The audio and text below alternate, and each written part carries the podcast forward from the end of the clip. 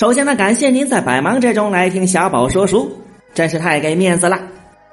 书接上文，宋江三十六岁上梁山，三年后三十九岁，赶在四十岁这个大宋平均年龄完成了招安，拿到了政府编制。梁山全伙取下替天行道的杏黄旗，打出了顺天护国的绛红旗，在宣德楼接受了徽宗检阅。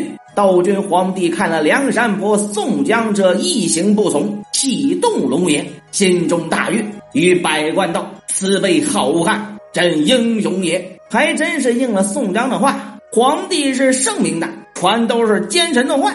本来皇帝老赵都打算封官了，愣生生被枢密院给驳了回来。心降之人，未效功劳，不可折变加爵，可待日后征讨，建立功勋，量加观赏。现今数万之众，逼城下寨，甚为不宜。陛下可将宋江等所部军马。原是京师有备县之将，仍还本处；外路军兵各归原所，其余人众分作五路，山东、河北分调开去。此为上策，要把梁山人马就地解散。您说是不是傻？生意不是这么做的。你封了官，让他们到地方上任，这才合理不是？啥都不给，就让人家交枪，谁也谁又都不是傻子。众头领听得，心中不悦，回道：“我等投降朝廷，都不曾见些官爵，便要将俺弟兄等分遣调开。俺等众头领生死相随，誓不相舍。断地要如此，我们只得再回梁山坡去。”梁山把枢密院的决议也给驳了回来。童贯奏道：“这厮们虽降，其心不改，终已大患，一臣于意。”不若陛下传旨，转入京城，将此一百八人尽数交出，然后分散他的军马，以绝国家之患。您还别说，童贯说的还真是个法子。但是杀了宋江，朝廷的信用就破产了，以后可没宋江这样的傻子了。关键时刻，不远景出来救场了。陛下，宋江这伙好汉方始归降，一百八人，恩同手足。义若同胞，他们绝不肯便拆散分开，虽死不舍相离。如何今又要害他们众人性命？此辈好汉智勇非同小可。倘或城中翻变起来，江河解救。现今辽国兴兵十万之众，侵占山后九州所属县制，各处深打表文求救，累次调兵前去征剿交锋，如汤泼蚁，贼势浩大。多遣官军，又无粮草，每每只是折兵损将，瞒着陛下不奏。一臣愚见，正好差宋江等全伙良将，不领所属军将人马，直抵本境，收复辽贼，令此辈好汉建功，尽用于国，时有变异。微臣不敢自专，祈请圣鉴。于是我们就得到了上中下三策。下策在京城内摆下鸿门宴。弄死他们，但是损害了朝廷的权威，对童贯等人最好。中策也是最稳妥的方案，给梁山人封官，然后把他们派到地方，朝廷和梁山双赢。上策让梁山伐辽，但是风险极大，万一他们直接投降，那就完犊子了。天子大骂枢密院藤贯等官都是汝等奸佞之徒，误国之辈，嫉贤妒能。闭塞降誓词矫情，坏尽朝廷大事，孤树情罪，免其追问。显然，老赵是选了上策，不得不承认这其中有赌的成分。宋江获得了人生的第一个官位，破辽都先锋，品级暂无，待遇暂无，级别不明。准确的说，就是一个临时工。能不能转正，就看梁山的表现了。为了待遇，拼了！大军走到陈桥驿，因为过来扣赏的官员克扣酒肉，一个小兵发了几句抱怨，对方居然要抓人。小兵当时就不干了：“俺在梁山泊时抢死你的好汉，被我杀了万钱，谅你这等贼官直些甚鸟！”那军校走入一步，手起一刀飞去，正中相关脸上，剁着扑地倒了。如果招安之后。梁山还有一位好汉的话，就是他了。面对宋江那军校答道：“他千梁山泊反贼，万梁山泊反贼，骂俺们杀剐不尽，因此一时兴起杀了他，专待将军听罪，不跑也不逃，就是坦然面对，随便把你。”宋江道：“他是朝廷命官，我无子惧他，你如何便把他来杀了？须是要连累我等众人。”俺如今方是奉诏去破大辽，未曾见尺寸之功，都做了这等的勾当，如之奈何？您瞧这话说的，你连累我了，你让我怎么办？那军校叩首伏死。宋江哭道：“我自从上梁山泊以来，大小兄弟曾坏了一个，今日一身入关所管。”寸步也由我不得，虽是你强气未灭，使不得旧日性格。这军校道，小人只是服死。宋江令那军校痛饮一醉，叫他树下一死，却斩头来号令。想当年赵匡胤、陈桥义黄袍加身，美其名曰兄弟们逼的。看今日宋江招安逼死兄弟，同样的地方上演了两个完全不同的故事。这个小兵虽然在《水浒传》中没有名字，但是他守住了梁山的出人啊，敢于和腐败的朝廷做斗争，这才是真正的替天行道。而相比之下，宋江的行道只不过是追求自身利益的最大化，嘴里喊反贪官。自己却处处巴结贪官，生怕贪官不要自己。在小宝心中啊，故事说到这里啊，其实《水浒传》已经完结了。因为好汉不是好汉，都彻底没了性格。至于征辽平方啊，只不过是梁山的转正实习期。当然，这其中也不是没有别的选择啊。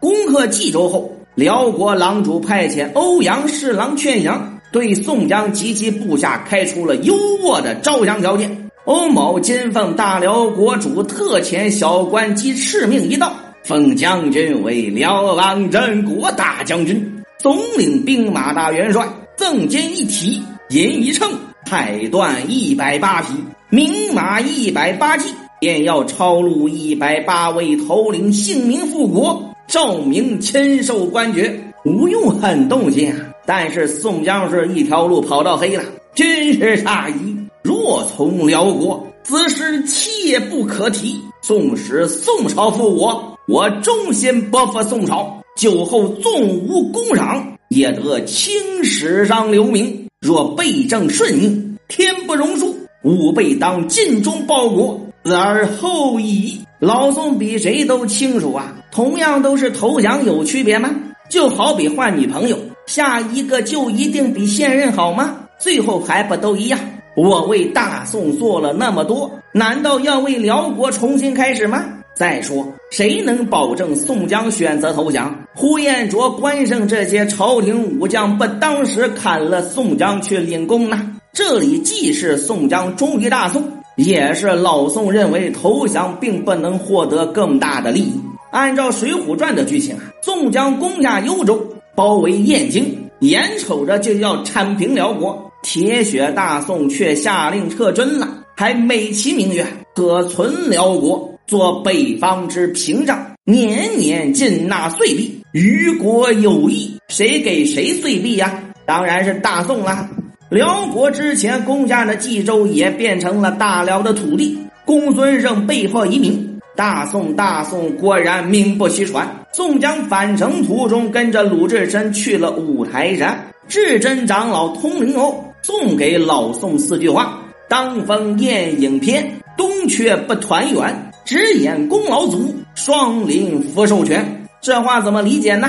就是劝宋江不要回东京，满足自己当下的功劳，就可以做到双林福寿全。双林是什么意思呢？双林镇燕青玉旧，许冠中就是《水浒传》中的隐士，对朝廷失去了信心，专心过自己的小日子。至真长老这是劝宋江归隐。小宝乍看呀，长老说鲁智深活捉方腊，怎么又劝宋江及时归隐？啊？宋江归隐了，老鲁还怎么见朝臣呢？这不就矛盾了吗？想来想去啊，老头的意思应该是宋江可以归隐了，梁山继续前进。老宋怎么能信了他的邪？老子这辈子图的啥？编制没到手，打死不收手。想来宋江也可能根本没理解长老的话，只看到了福寿全。我的未来一片光明，这条路我就大胆的往前闯。那么宋江平辽成功，到底做了什么官呢？加宋江为保义郎，带玉器械，正受皇城使。皇城使简单说就是给皇帝看大门的。宋徽宗时期官员分五十二个级别，皇城使是第二十六级，这个位置起码是有编制的，比押司可是强太多了。而且还给了他特别优待，元宵节不许进城，多体贴呀！这显然是怕人多挤着我。可是有人就不这么看了。李俊、张衡、张顺、阮氏三雄六个水军头领就找吴用商量：朝廷失信，奸臣弄权，闭塞降，俺哥哥破了大辽，只得个皇城使做，又未曾升赏我等众人，如今到处榜文。来禁约我等，不许入城。我想那伙奸臣渐渐的待要拆散我们弟兄，各调开去。今请军师自作个主张，若和哥哥商量，断然不肯。就这里杀将起来，把东京劫掠一空，再回梁山坡去。只是落草倒好，不用去找宋江商量。老宋什么意思呢？你们众人若嫌拘束，但有一心。先当斩我首级，然后你们自去行事。不然，无义无言居士必当自刎而死，一人一门自为。想造反，除非我死。水军六人都是草根，他们反是可以的。咱们说了，梁山的主力都在朝廷武官手里啊，上梁山这条路是回不去的。您看《水浒传》中啊，朝廷武将在招安这件事上是不说话的。只有草根才一次次跳出来反对招安，兄弟们无处发泄的荷尔蒙，眼瞅着就要爆发了。好消息来了，方腊反了。宋江摩拳擦掌，跃跃欲试。我等诸将军马闲居在此，甚是不宜。不若使人去告知肃太尉，令其于天子前保奏。我等情愿起兵前去征进。征方腊不是朝廷下令。而是老宋主动争取的，战斗过程就不细说了。梁山从未经历过如此惨痛的伤亡，死了三分之二的好汉，再加上病死跑路多人，算上宋江在内，只有二十七人回朝受封。宋徽宗感伤不已，亲等兄弟折损大半，朕闻不甚伤道。小宝相信啊，他是真心话，因为老赵就是一个感性的人。这个时候，宋江居然萌生了退意。臣将起归田野，愿做农民，实陛下仁义之赐。老宋这个人虽有执迷，但是也是有反思的。用兄弟们的血换来的乌纱帽，他突然也觉得没那么香了。可是宋徽宗是至圣至明的天子，肯定不能让老宋走啊。于是封宋江为武德大夫、楚州安抚使兼兵马都总管。宋江、宋清衣锦还乡，可到了家门口才知道宋太公已死，灵柩尚存。也就是说，老头子没能和宋江一起分享成功的喜悦，死了兄弟，死了爹。然后老宋得到了一顶乌纱帽，棺材棺材，升官发财。宋江上任以后，一展平生本事，惜君爱民，百姓敬之如父母，军校养之若神明。宋廷肃然，六世俱备，人心既服，军民亲近。半年后，宋徽宗赐御酒，酒中有毒。宋江知道自己中计，他又想到了什么呢？我自幼学儒，长而通史，不幸失身于罪人，并不曾行半点一心之事。今日天子倾听谗佞，赐我药酒，得罪何故？我死不争。只有李逵现在润州都统治，他若闻知朝廷行此奸弊，必然再去笑聚山林，把我等一世清明忠义之日坏了。只除是如此行方可。宋江毒死李逵这事儿啊，可以理解，毕竟他要死了。李逵造反，不说名声的事儿，自己的弟弟宋清和其他兄弟肯定要受连累，死的兄弟就白死了。最终，李逵和宋江一起葬在楚州南门外的廖儿洼。为什么选择这里呢？四围岗岔，前后湖大，俨然是梁山泊水浒寨一般。宋江死了，故事还没有结束，就算做鬼也不能停止奋斗，所以他赶紧托梦给花荣和吴用。地府摇人是兄弟速来，加上已死的兄弟们，梁山地府版上线，玉帝二次招安。封宋江为梁山泊都土地，成了天庭一名光荣的土地爷，做了在边的神仙。封神后，他又给宋徽宗托梦，邀请老赵参观水泊梁山。忠义堂让李逵发飙，厉声高叫道：“皇帝，皇帝，你怎得听见四个贼臣挑拨，屈坏了我们性命。今日祭见，正好报仇。”然后老赵就醒了，看了看身边的李师师。方知是南柯一梦，李逵都骂了四个奸臣了，咱老赵什么态度呢？